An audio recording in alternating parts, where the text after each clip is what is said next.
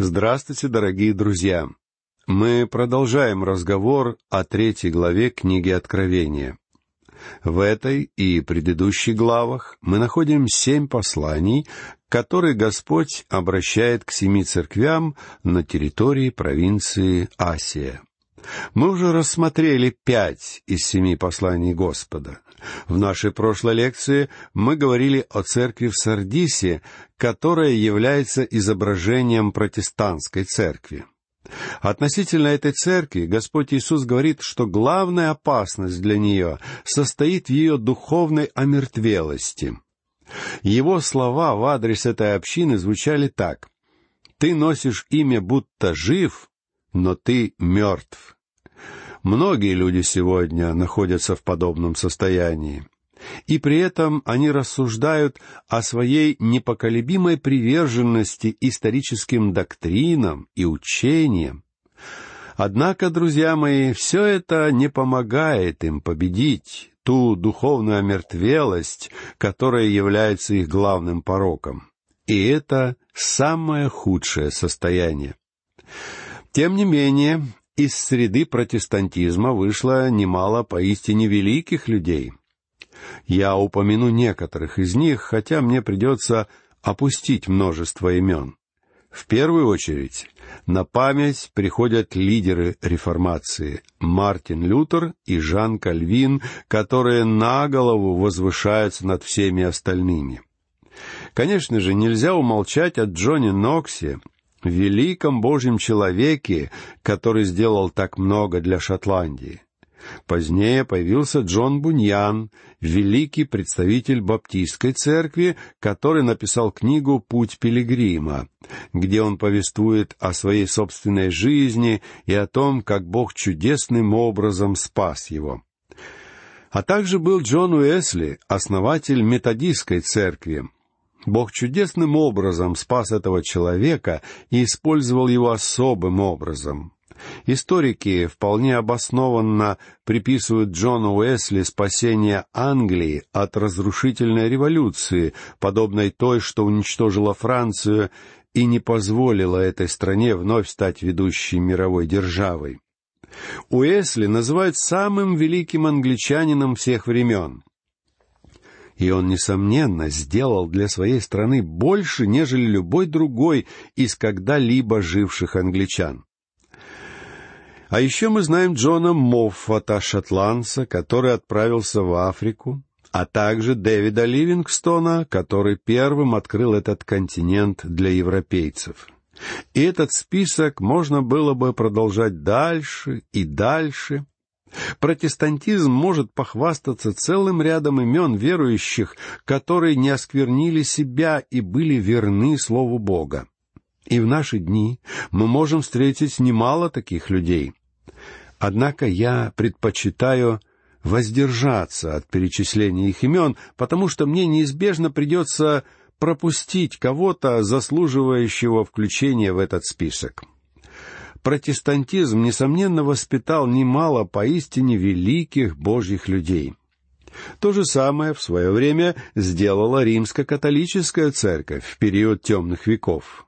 Однако это вовсе не оправдывает и не поддерживает те закостеневшие структуры, которые были порождены этими церквями.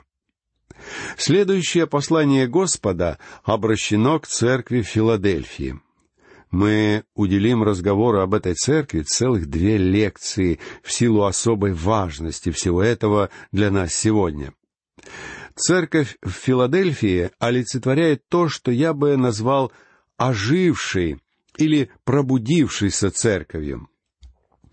Исторически это соответствует периоду с начала XIX столетия и до самого момента восхищения. Это церковь, которая возвратилась к Слову Бога. Это церковь, которая будет восхищена, его истинная церковь. И я не думаю, что мы должны отождествлять ее с какой-то конкретной церковной структурой или какой-то поместной общиной в наши дни. Подобные церкви рассеяны сегодня по всему миру и некоторые из них принадлежат к самым различным структурам и организациям. Есть огромное множество людей, которые обращаются к Божьему Слову. Ко мне приходят письма со всех уголков этого мира, показывающие, что есть люди, которые жаждут услышать Слово Бога и которые испытывают настоящий голод по этому Слову. Именно этот период и изображен в виде образа Филадельфийской церкви. Мне довелось бывать в Филадельфии. Она существует и сегодня, являясь весьма богатым турецким городом. Филадельфия расположена в очень красивой долине, находящейся на расстоянии в несколько сотен километров от побережья. Изначально Филадельфия была построена на четырех или пяти холмах, но сегодня она весьма разрослась и представляет собой типичный турецкий город. В свое время эта территория была очень густонаселенной. Однако впоследствии многие жители покинули эту местность из-за часто случающихся там землетрясений, а также вследствие происходивших там военных конфликтов. Когда Тамерлан, а также другие восточные завоеватели подчинили своему влиянию эту местность, большинство оставшихся там жителей было истреблено — в связи с этим сегодня нам не удастся встретить там потомков первых жителей этих мест.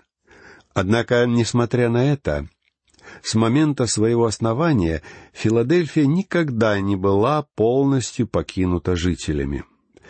Этот город был подобен небольшому греческому острову на территории Лидии то есть на той части анталийской территории, которую греки считали дикой и языческой, называя ее жителей варварами.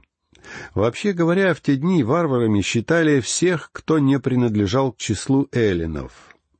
Первоначально у жителей Лидии был свой собственный язык. Однако ко времени апостолов местный диалект был вытеснен греческим языком, а сам город превратился в типичную греческую колонию. Этот город был оазисом греческой культуры посреди типичной культуры Азии и Анталии. Нередко этот город также называли Афинами в миниатюре. Несмотря на то, что Филадельфия находилась на этой дикой территории, она все равно оставалась в полной мере греческим городом.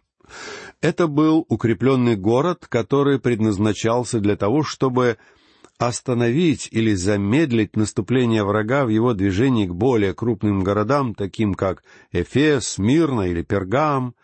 Это были три великих города Малой Азии.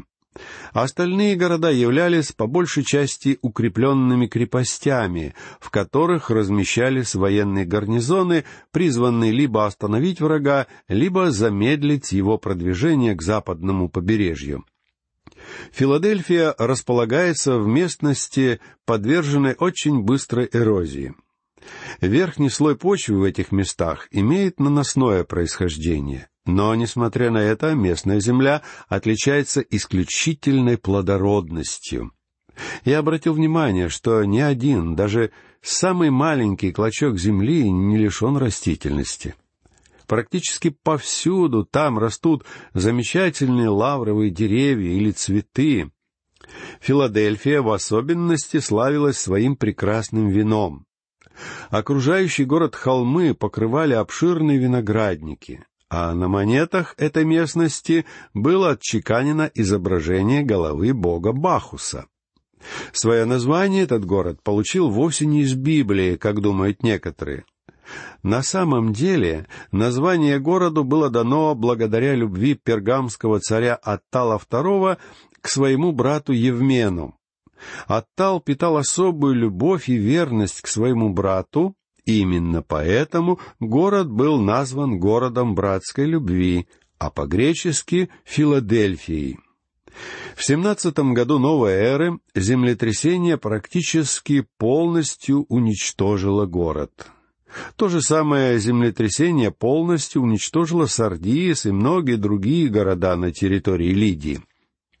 Однако, благодаря римскому императору Тиберию, правившему в тот период, на восстановление этих городов были выделены значительные средства, и эти города были восстановлены.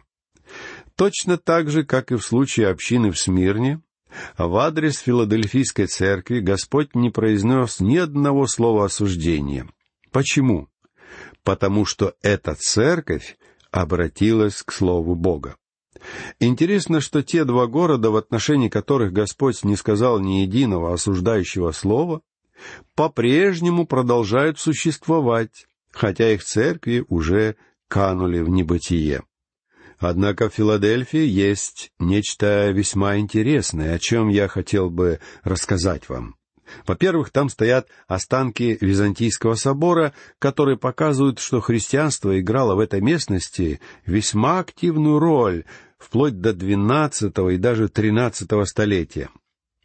От древнего Византийского собора осталась одна единственная колонна, и многие полагают, что это и есть тот столб, который упоминается в двенадцатом стихе этой главы.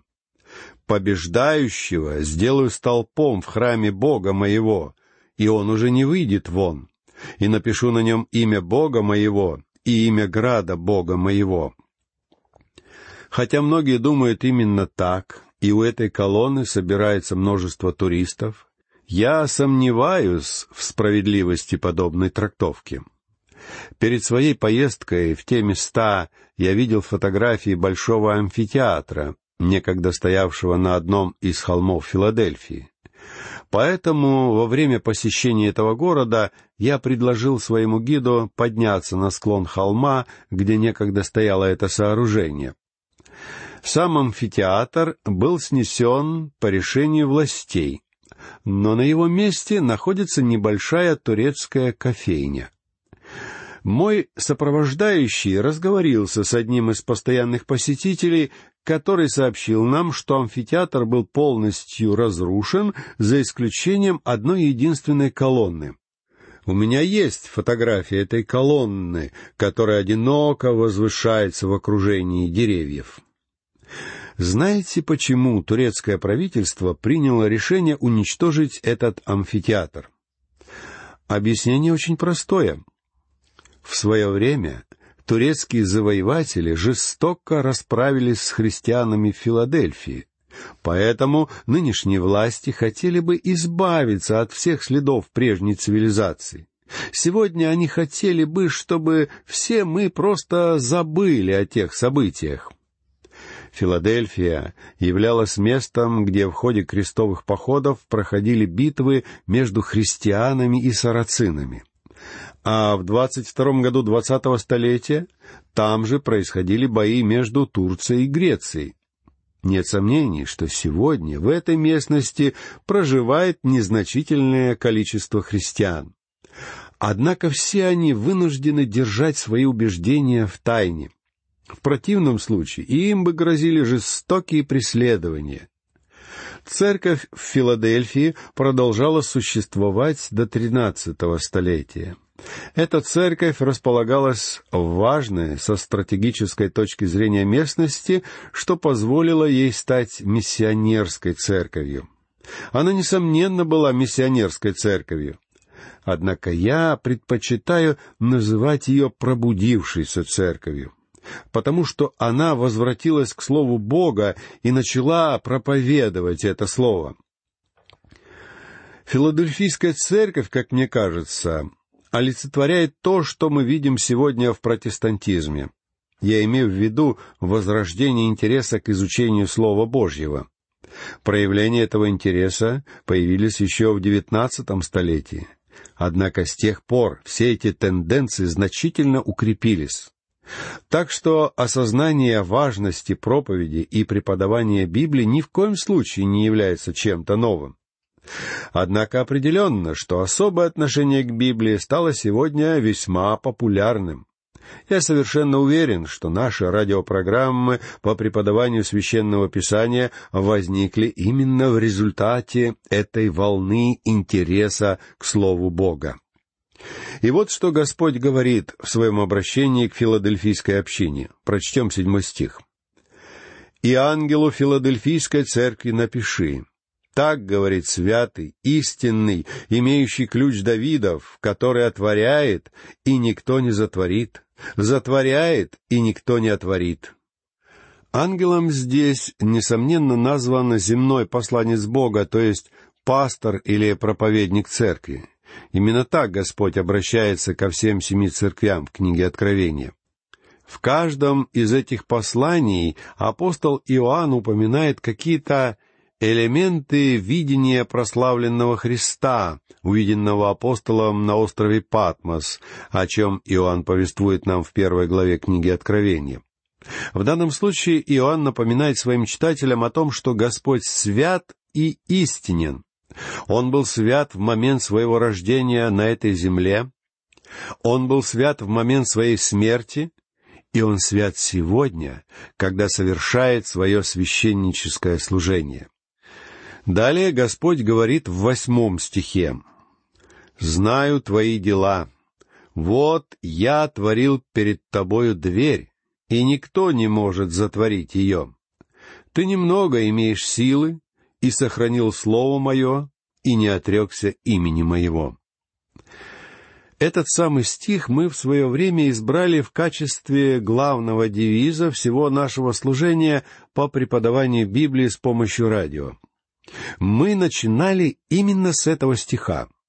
И поэтому для меня и моих коллег эти строки означают очень много. Церковь в Филадельфии была единственной церковью, которая сохранила верность Слову Бога. Я не стал бы отождествлять эту церковь ни с одной из существующих сегодня церковных групп. Ни с протестантской, ни с католической, ни с какой-то иной церковью. На самом деле, Филадельфийская община олицетворяет любые церкви в этом мире, независимо от их наименования и конфессиональной принадлежности, если эти церкви продолжают сохранять приверженность Слову Бога. Церковь в Филадельфии называют самыми различными названиями.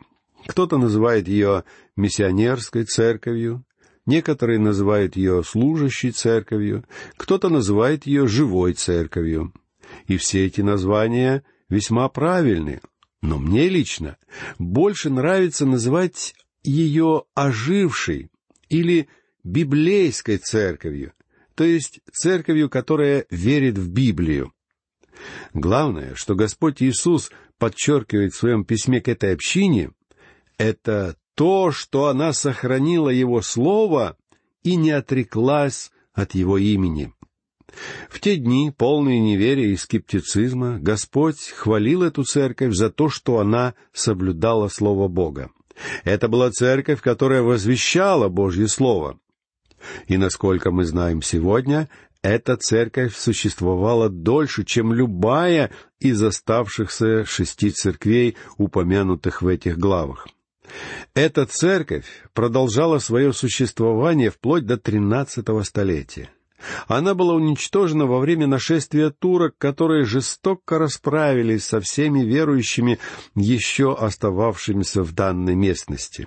Это была сильная миссионерская церковь. Сегодня христианские историки считают, что появление христианства на территории Индии — уже в четвертом столетии новой эры произошло благодаря тому, что филадельфийская община повсюду посылала своих миссионеров. Господь продолжает свое обращение к этой общине в девятом и десятом стихах. «Вот я сделаю, что из сатанинского сборища, из тех, которые говорят о себе, что они иудеи, но не суть таковы, а лгут. Вот я сделаю то, что они придут и поклонятся пред ногами твоими, и познают, что я возлюбил тебя.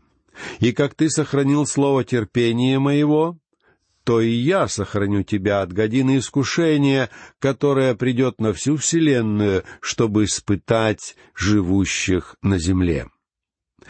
Здесь идет речь о пришествии Христа за своими людьми, когда Он заберет их из этого мира.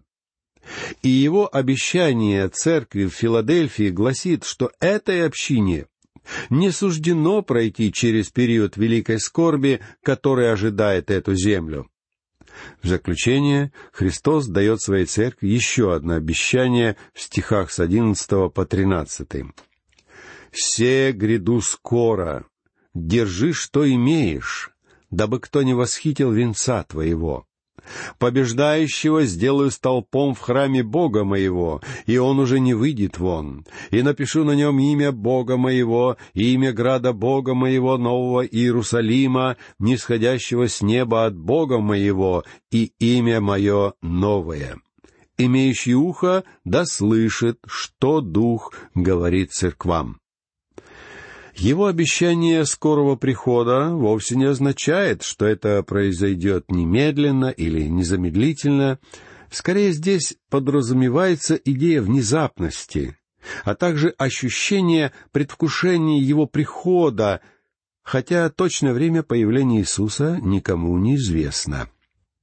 Это обетование является надеждой церкви ибо нам заповедано ожидать блаженного упования и явления славы великого Бога и Спасителя нашего Иисуса Христа, как мы читаем в послании к Титу во второй главе в тринадцатом стихе.